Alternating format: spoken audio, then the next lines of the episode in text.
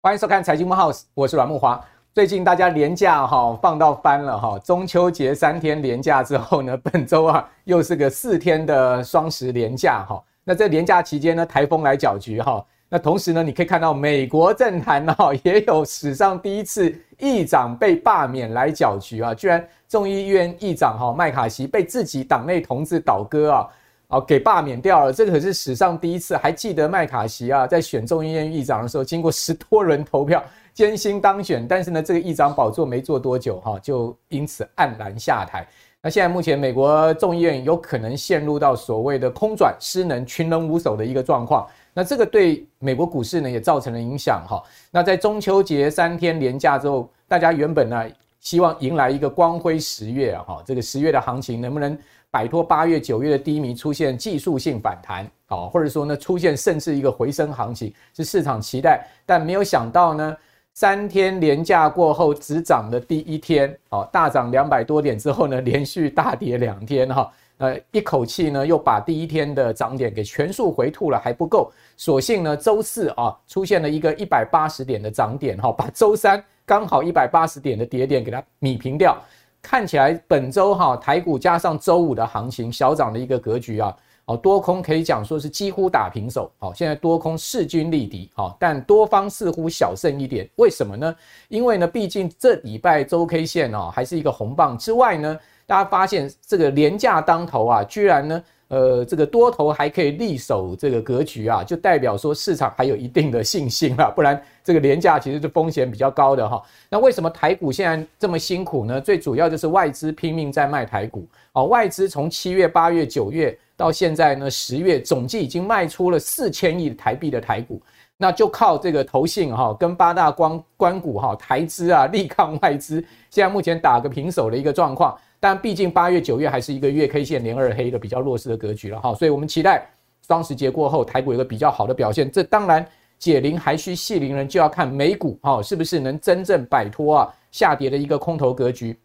那现在目前看起来似乎有一点机会，因为美股在经过八月、九月下跌之后呢，诶也开始啊出现了一个底部的讯号。同时呢，十月中啊，美国要发布财报了。我们过去几次财报发布的经验，美股通常都是上涨。好，在财报发财报发布的时候呢，通常上涨。所以十月中到十月底，甚至十一月初，诶，美股应该有机会引领台股哈，再走出一波反弹。正好也配合了这个所谓的选举行情哈。那在这样的状况之下，当然我们要去观察一下哈。现在目前美国这个政坛混乱的情况之下呢，诶，金融市场的运作是不是还是一个呃相对比较有序的状况呢？确实我们可以看到哈。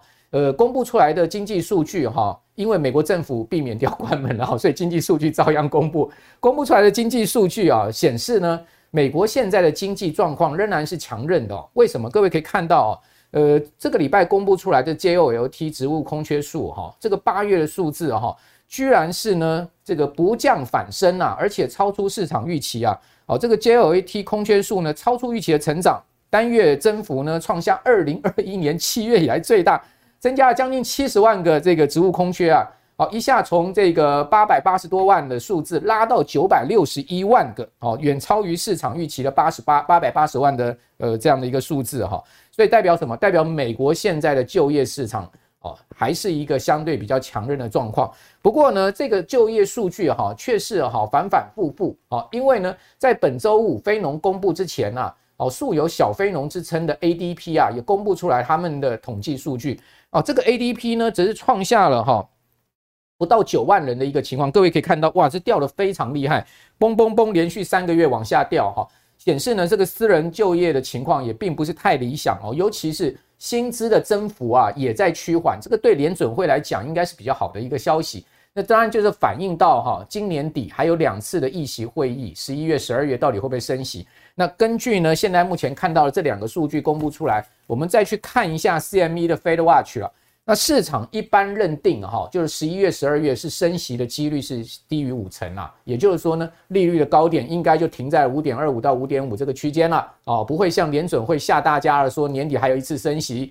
现在目前市场的认定是这样子。那同时呢，明年上半年降息的几率呢也有四成哦，也就是说联准会吓大家说呢，明年底才降息。现在呢，市场的看法是认为说啊，明年其实呢在年中啊哦就可以开始降息了。那在这样状况之下呢，是不是我们的债券呢会迎来一波哈这个上涨的行情呢？因为毕竟啊，呃，整个九月哈。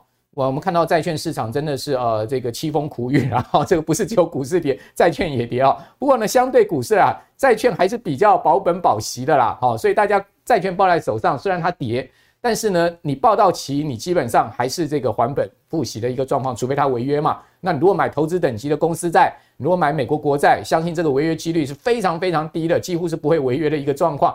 所以呢，债券虽然跌，但是呢，大家心里面还安定一点。那股股票跌就没底了嘛，对不对？所以这是两种不同资产的性质哈。好，那我们回到债券市场，有没有可能在第四季迎来一波反弹的行情呢？如果联准会真的不升息的话，我个人觉得这个可能性是有的哈。所以我们今天呢，哦，就呃我刚所提到的这些内容呢，我们就要来讨论股债市哦，第四季的行情哦，非常重要，尤其是选前哦，是不是会迎来一波台股的行情，以及呢？是不是债券市场呢也有反弹的机会，也有甚至回升的机会呢？如果明年降息，是不是如这个现在目前美国的投行有预估的？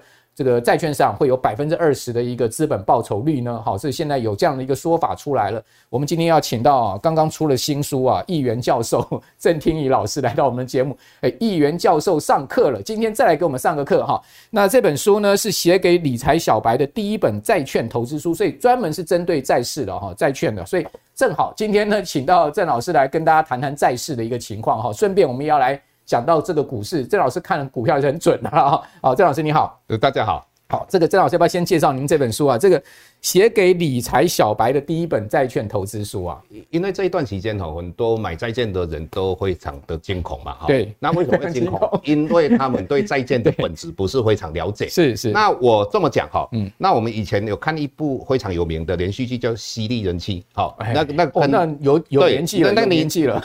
对，跟女主角讲说啊，我回不去了哈，但是债券的价格回得去。嗯。那现在的话，债券的价格我这么讲。哈，它就如同失失恋的是暖的行情啦。为什么失恋的行情？我记得以前我失恋的时候，晚上都会喝一点酒，喝到十一点多的时候，在所谓的双台中的双十路那个长长的哦马路上，那昏暗的灯光啊，人人抽稀少嘛。那那时候一那时候我们有一首歌《Rain and Tear》啊，那个雨水跟泪水嘛，对，装水流下。对对，但但是各位。不管那一天或是那一段期间，你后来把它想一想，或许是刻骨铭心，或许是淡淡的清愁，或但是一般来讲都会想到，我当时怎么会喜欢那个女孩子？那个你或许那个女孩子会想说，我当时怎么会喜欢那那个男孩子？对，就是那么可爱。那但是，总之，时间是治疗心灵受创伤最好的。良药，所以债券上也是一样，是，是哦，所以这个叫做失恋的行情。了解，对，那你你要有什么？我们说鸟雀哪知鸿鹄之大志？你被看多少钱啦？哦，你当然现在跌了 AD，你当然就是，我个人认为你就是慢慢的买。我们过去就跟各位讲说，你如果有一笔资金，你就用三个月或半年。那如果你现在是用定期定额的，公开定期定额，你如果买下去马上涨上来，你的投资的金额才一点点嘛。那你要知道报酬率是怎么样算出来的？不是你的 base 大，就是你的呃那个报酬率高。那你的 base 要大，就是定期定额，慢慢的，最好的话，美国一直是高利率哦，呃，有一段期间对定期定额的人比较有机会嘛。那接下来我们要谈股市跟债市嘛。嗯，在谈股市跟债市之前哦，我们要先讲一下。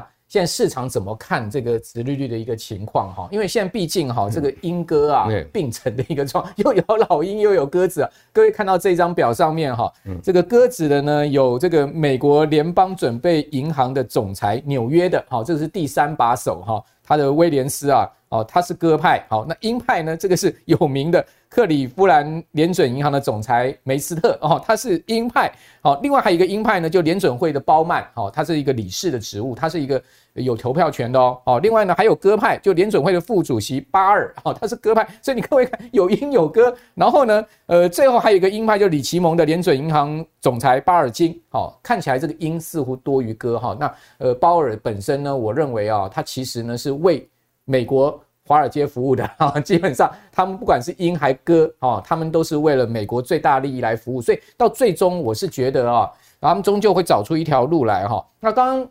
郑老师所讲的哈，债券哈是需要时间的，这件事情是确实啊，跟这个结婚谈恋爱是一样哇，刚好有这个画面哦，那个 picture，我我觉得那个女生呢，好像应该蛮后悔的，所以不是你后悔，是她很后悔，那个已经过去的事了。我们接下来来讲一下明年，说不定她现在正在看我们节目哈，她就觉得哇，我为什么当初 没有没有找到你这个对的郎君？那那接下来我们再探讨哈，我个人认为明年上半年美国降息的几率非常大，可是现在。有人讲说会升到五趴，哎，这个殖利率、呃、十年期殖利率，纵使到五趴又怎么样呢？嗯、现在已经来到四点八了。对对对。哦，这这个我我个人认为，为什么这么讲哈？你不管我之前讲过哈，克鲁曼，或是呃我们之前的联准会主席伯南奇，那现在的联准会主席呃鲍尔，还有呃美国的财政部长，嗯，好，都同样讲到美国现在经济看起来是一个软着陆。嗯，那什么叫软着陆呢？各位看一下，这也就是说。美国的经济它开始衰退哦，但是它的衰退的 GDP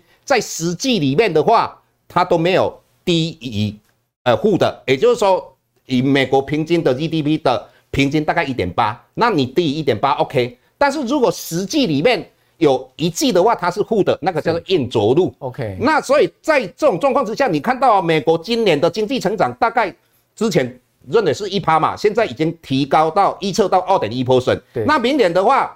哦，他们呃从一一点一 percent 来提高到一点五 percent，也就是说，你看到美国是应该软着陆哦。对。那如果软着陆的状况之下，问题来了哦。你看到、哦、目前，你看美国十月份开始，那过去的话，呃，有有很多的呃学生，他们呃那个鞋贷的话，过去不用还嘛。那现在要还哦。现在开始要还的。对啊，对啊。那在之前的话，美国大幅度的升息，这个暴力式的升息嘛，再加上银行的对。之之前有几几家银行倒闭嘛？那那它的放款也在紧缩。对，那在我们疫情期间的话，因为大家的消费比较少嘛，嗯嗯、超超额的一个储蓄，再加上之前美国政府是不是一直在补贴？对呀、啊，那这些都没有的。那这个没有的话，那怎么办？这个最简单的，你的消费会下下降了。是。那美国的话，百分之七十以上 GDP 是由消费来构成的。对。所以在这种状况之下，如果美国没有快点下降息的话，那就。将来硬着陆的几率非常高，是。那因为我们一直大家有一个观念嘛，因为我们降息的话有递延性，对，也就是说这个药放下去之后，一定是半年或一年之后才有效。那美国去年三月份开始降息嘛，那这个慢慢会发酵。更何况我们最近看到，呃，旧金山的呃联呃联联邦银行的主席他讲到，以目前十年期公债殖利率来到四点八的话，就如同美国又升息一码。嗯，那这个。种种的都会打击到美国的消费。那如果美国没有快点降息的话，很怕它会硬着陆。那我个个人认为，上半年降息的几率非常高。更何况我最近也看到摩根，对他们也谈到明年三月份就会降息，这是整体我对这个看法。OK，好，所以郑老师刚刚这个解读联准会哈九月公布出来对经济的预估啊。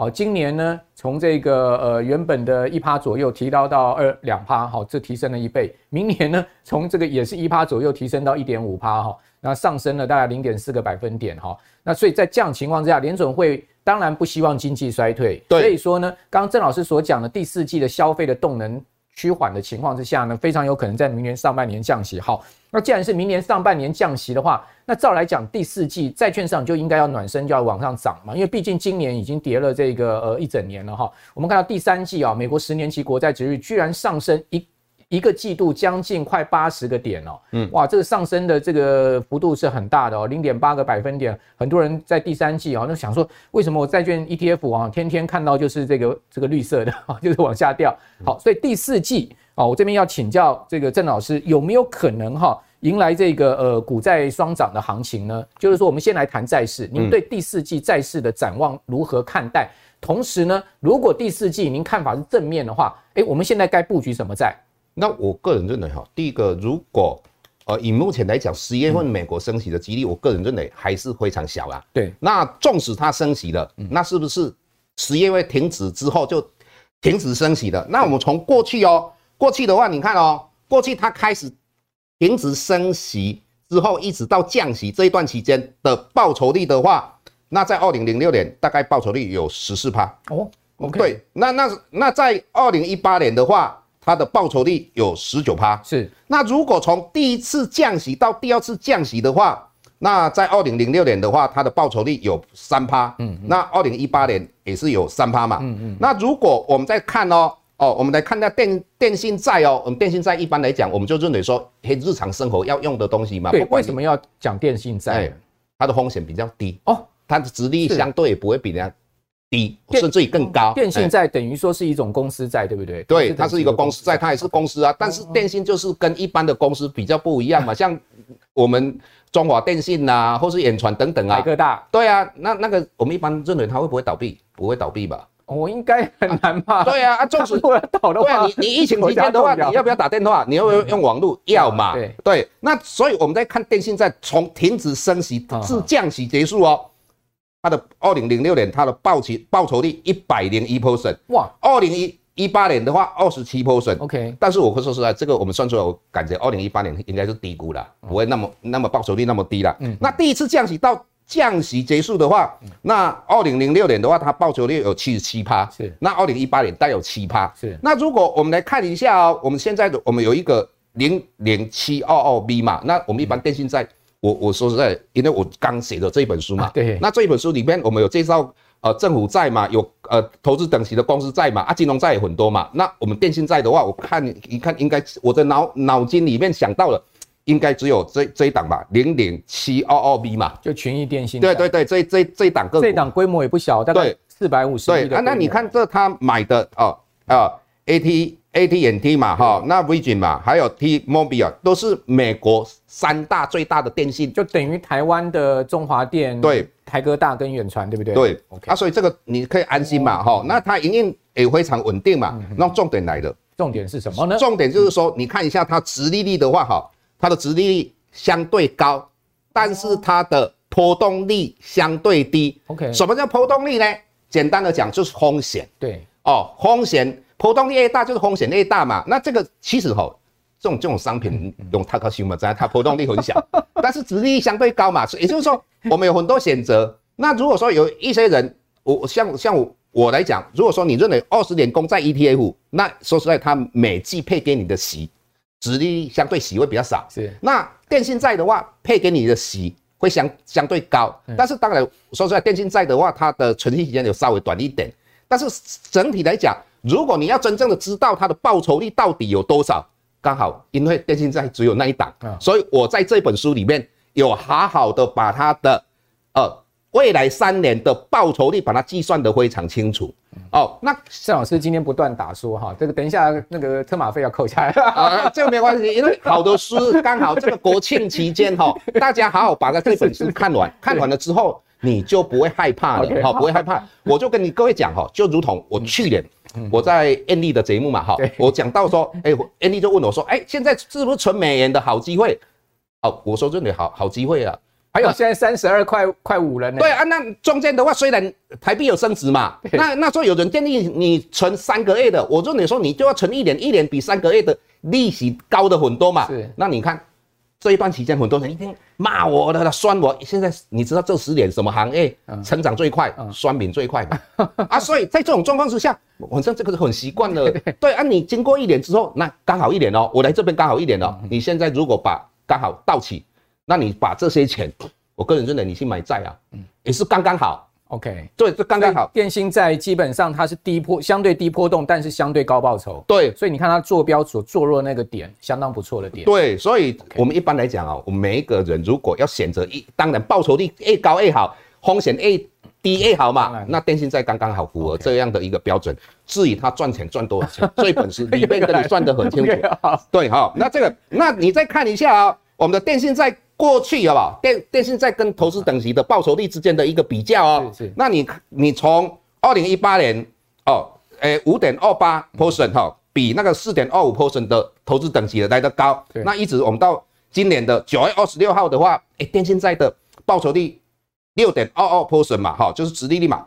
啊，那一般投资等级的只有六点零一嘛，所以六趴以上诶。啊，对啊，啊，所以说实在的啦。OK，这一段期间忍耐一下啦。越就越跌，殖利率就越那个越高啊，本来就是的啊，这个这个东东西就本来你要投资，你就是用时间复复利创造你的财富。你每每天都是看到你你投资的，不管债或者股票都一直涨上去，那是最最完美的 profit 的。但是这个不可能嘛？我家后康啊。对啊，股海就是苦海嘛。对。投资就本来就是这个样子，所以情海也是苦海。对啊，所以所以你你看哦，现现在我说实在的，我每个月的二十四号，我大概都会买债买三十万。为什么二十四号呢？因为二月二十四号我的生日嘛，啊啊，乌克兰侵略，没有，那俄罗斯侵略乌克兰嘛，所以二十四号是特特别的日子。OK，所以我到目前哈，呃，连续已经两个月嘛买嘛，那之前是我女儿两个买嘛，那有一个网友就很好玩哦，他就跟你讲说，你的女儿现在买的。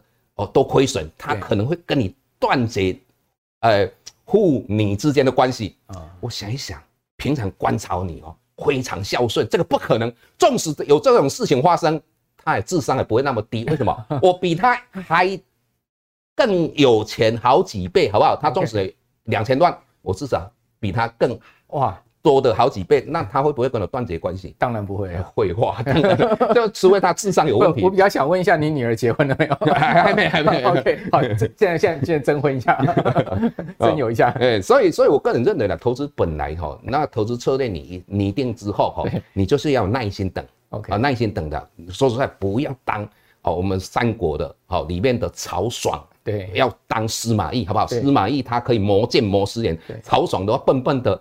一点是一短时间没有办法获利的话，他就整个就呃呃没有继续下去他的策略嘛，嗯、就是我们一般投资也是要有这种观念。好，哦，郑老师今天来真的很宽慰人心哈，在大家这个第三季债券下跌的一个情况之下呢，抚平了我们这些受伤的心灵哈。好，那我觉得郑老师刚刚虽然很幽默的告诉大家这个债市哈，呃，这个投资的策略跟很重要的想法，但。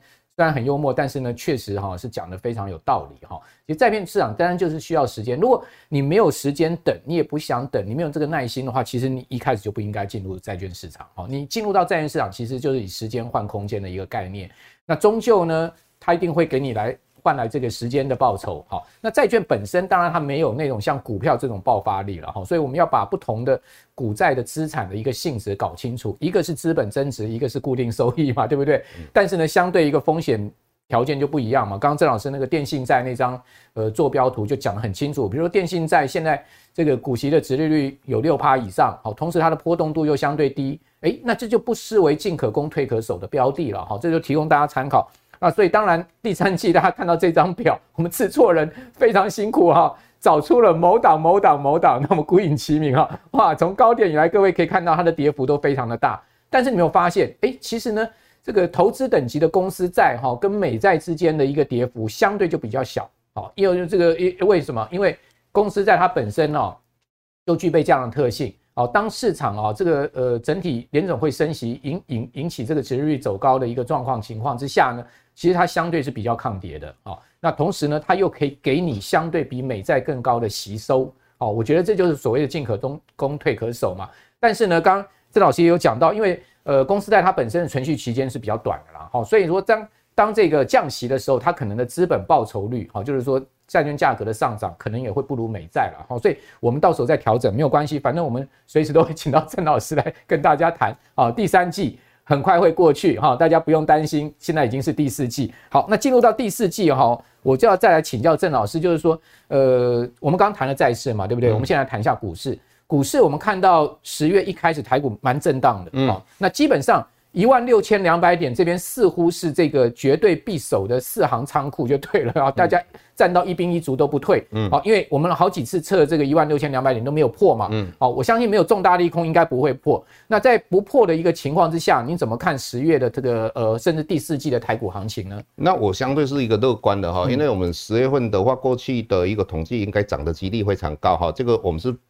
呃，过去的统计这个不是很重要，重点是什么？要选举哈。那所以你看到今年最无聊的两出戏，就是由美国来演。第一个就是挤在上限，再来就预算的搁置案嘛。那你就知道说，呃，两党之间的恶性竞争、恶性呃恶斗的话是一个正常。所以只要有一个政治人物说他要平息两两党之间的恶斗的话，那个就是诈骗集团，因为不可能哦。那这个是最无聊的。那这这个东西不会影响到美国。那重点是什么？我一直在跟各位讲到说，整个市场只有资金行情，没有所谓景气行情，没有台湾这一段期间的话，我们的外销订单都一直在哦，相对的都是一个呃是负成长的。那在这种状况之下，我们的股市还是从一万五千多点来到一万七千多点嘛。那这一次跌到。呃，一万六千两百多点，那我们看到清星期四的那一天，政府基金已经拨款给一七家的一个投信了。对对对，那这个就代表说，我们的政府应该你要知道，双地是整个挣钱拿下来的。那你要知道，护盘的包括我们刚才讲到的政那个政府基金有没有？之外的话，还有那个我们过去的。所谓省属期行库，还有省属七行库那些董事长，如果你不干的话，你就不要去护盘嘛，因为你挣钱被他拿拿走的话，一定都会换人嘛。所以这个是，呃，我我说有了，他们他们真的很用力。对，所以我说我的意思是说，他们一定会护盘嘛。那再配合配合的话，这一段期间刚好一个低点。来，那到底我们的有没有资金？各位，我一直在强调的哈，我过去的话哈，呃，我们如果美国联准会的话，不管升息降息，它只是用一个水龙头。哦，在注水而已，这个最终就就诶。对，那最重要的话就是两千呃二零二零年的话，COVID nineteen，那那个 COVID nineteen 无限量的 QE，它注下的水是用这个。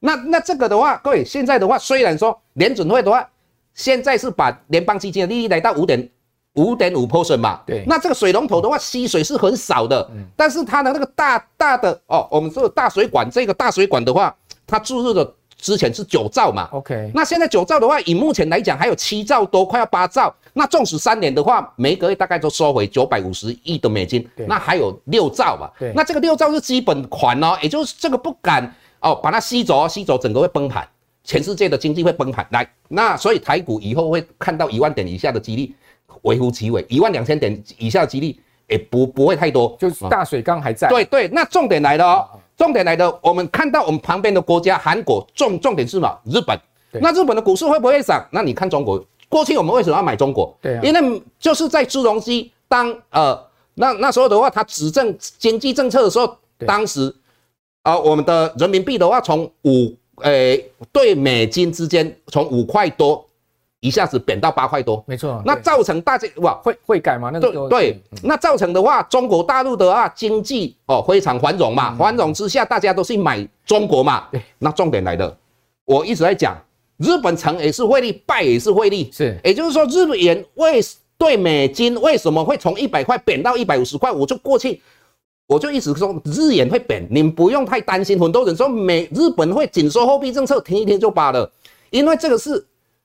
要日本的经济好嘛？这个我说实在，呃，我们汇率的升贬值有，我们之前有讲到，不管是呃呃所谓金融债、金融账呐，或是我们所谓的呃贸易账，最重要，日本是政治因素。所以在这种状况之下，日本的股市虽然这一段期间回回档，回档，对，但是我个人认为会创一九八九年十二月二十九号二十九号的三万八千九百一十五点六七点。为什么？因为。贬值嘛，哈，OK，所以还有蛮多的上涨空间呢。我个人认为是这个样子，所以这个，呃，只要呃全世界钱还在，美国股市只是拉回整理，那你看到哦，苹果卖的好不好？十五卖的好，一般苹果的话，二四六那个都不会卖的好，单数的会卖的好，是吗？哎，就是这个样啊，十五卖的好，好，那 NVIDIA，你看它最近的股市，它的股价也是不错嘛。那 AI 的话，是不是未来的产业？当然是未来的产业嘛。那只是有时候要休息一下子，那再来特斯拉。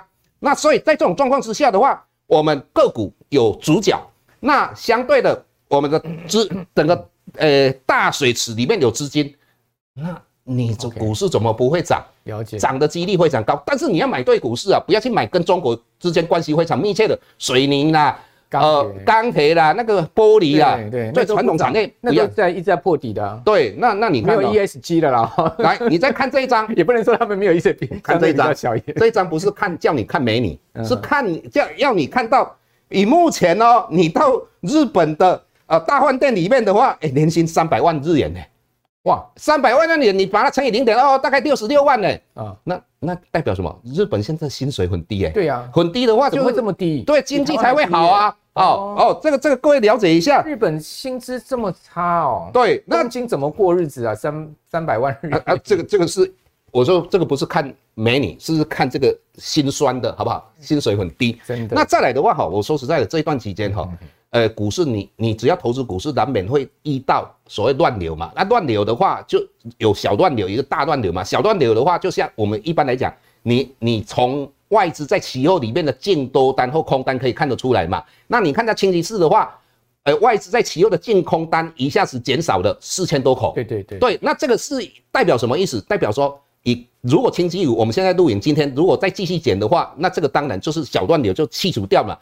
那如果你还还很担心的话，我个人认为，那你如果遇到大乱流，你现在就是买债作为避险。那我这本书也有跟各位讲，好好，OK。那避险的话，你从过去哦，过去的话，各位看一下，如果你单纯哦买台股的话，哦台股指数的话，对，还是说你是五十 percent 买台股，五十 percent 哦买债券的话，对，那过去二十年它回撤哦，那我们看一下哈，如果台股的报酬率大概两百四十九。哦，那个不错，嗯，但是它的波动率十八，嗯，点四一 percent，OK，那你看到，如果你五十 percent 是长债，那五十 percent 是台股的话，对，那报酬率二四四点七五 percent 嘛，那它的波动率十点六二 percent，那波动率就是风险，哦，风险。差不多，但是波动率相对低很多。啊，这一张你只是看一看就好了，为什么？因为这个是过去二十年你有多头空头加加减减，也就加权平均嘛，对，但是现在是将来。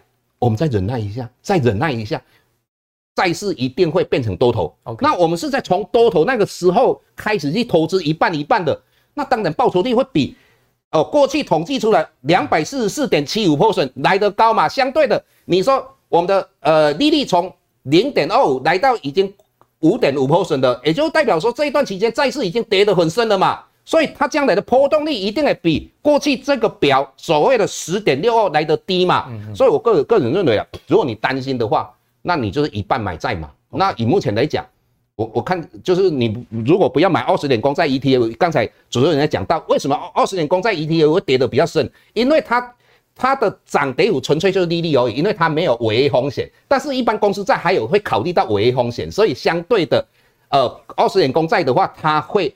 跌的时候会跌的比相对比较大一点哈，那接下来当然很多人是不是开始要问买什么股票了？对啊，买什么股票 啊？这个是一个很难的哈问题哈。那我个人认为，但是你还是要回答。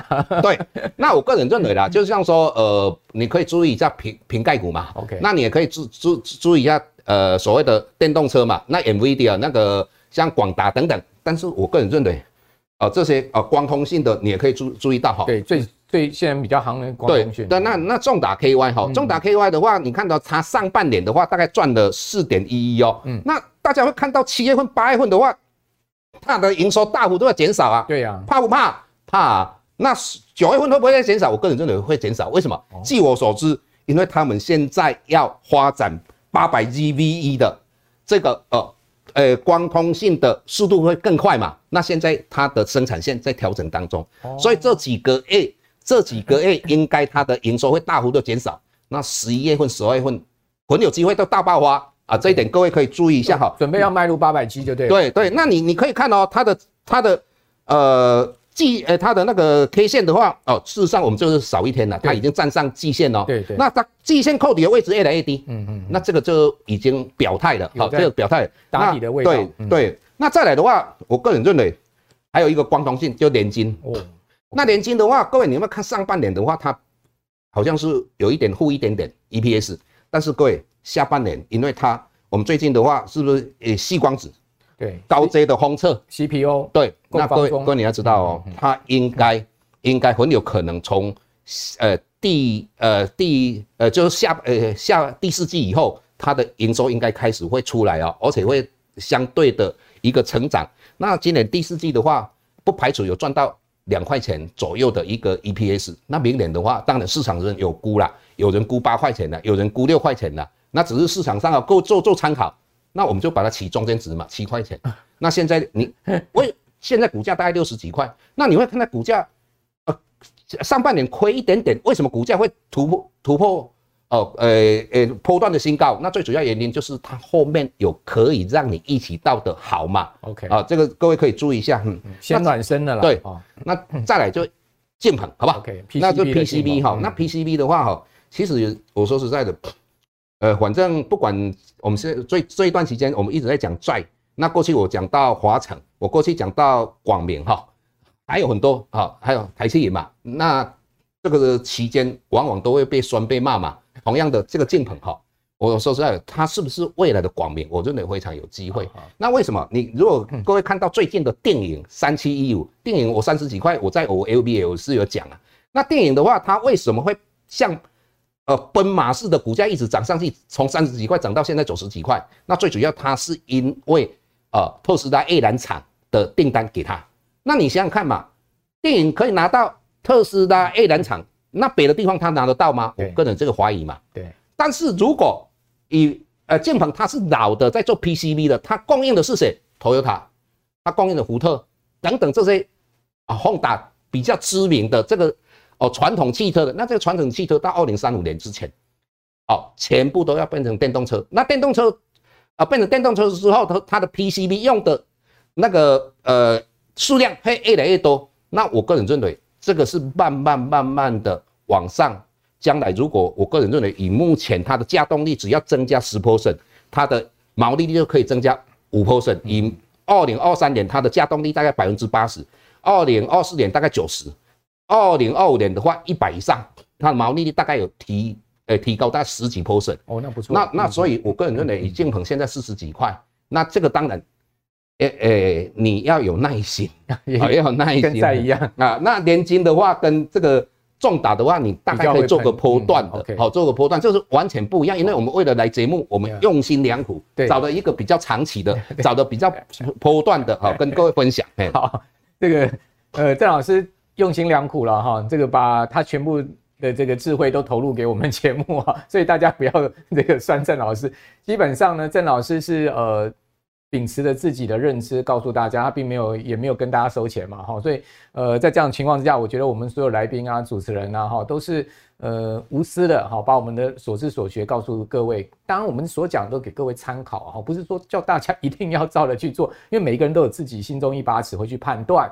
好，那今天也非常郑老师。告诉我们的第四季哈，郑老师的看法是正面哦，股债都有机会哦，台股有机会，日股有机会。然后呢，呃，郑老师所提了一些这个个股的方向，给也供各位参考。还有郑老师特别讲到，我们都已经呃已经忍了这个三季度债券市场下跌，你其实没有差这个第四季了哈，你也没有差明年上半年。再怎么样，明年下半年联准会一定会迎来降息的一个循环了。那在这样状况之下，债券后面呢，只能是倒吃甘蔗，会越来越甜美。好，我个人也是这样认定。好，所以在这样的情况之下，如果各位手上有套套住的债券，其实这边其实基本上是没有什么必要再去做停损了。即使呃美债十年期殖率来到了五趴以上，又如何呢？现在都已经四点八，你有差那二十个基点吗？好，所以换个念头想，也许你会呃海阔天空啊。那刚刚郑老师也提到了这个零零七二二 B 群益电信债啊。据我知道，他最后买进日哈，在这一次除息哦，值日率呢年化是五点四趴哦，那除是零点四五元哦，但最后买进日是十月十八号，也提供给各位参考。好，那为了庆祝他马上要除息哦，郑平老师也要送大家三本书哈，就是这议员教授上课了，送给我们的观众朋友三本哈。呃，可见郑老师多佛心哈，马上就要提供三本给大家。好，那今天也非常谢谢郑老师，好，也谢谢我们所有观众朋友的收看，我是阮木花。啊，喜欢我们的节目，请各位呢记得六日早上九点钟准时收看《财经慕 House》之外，把我们节目介绍给您更多的好朋友。我们下次见，拜拜。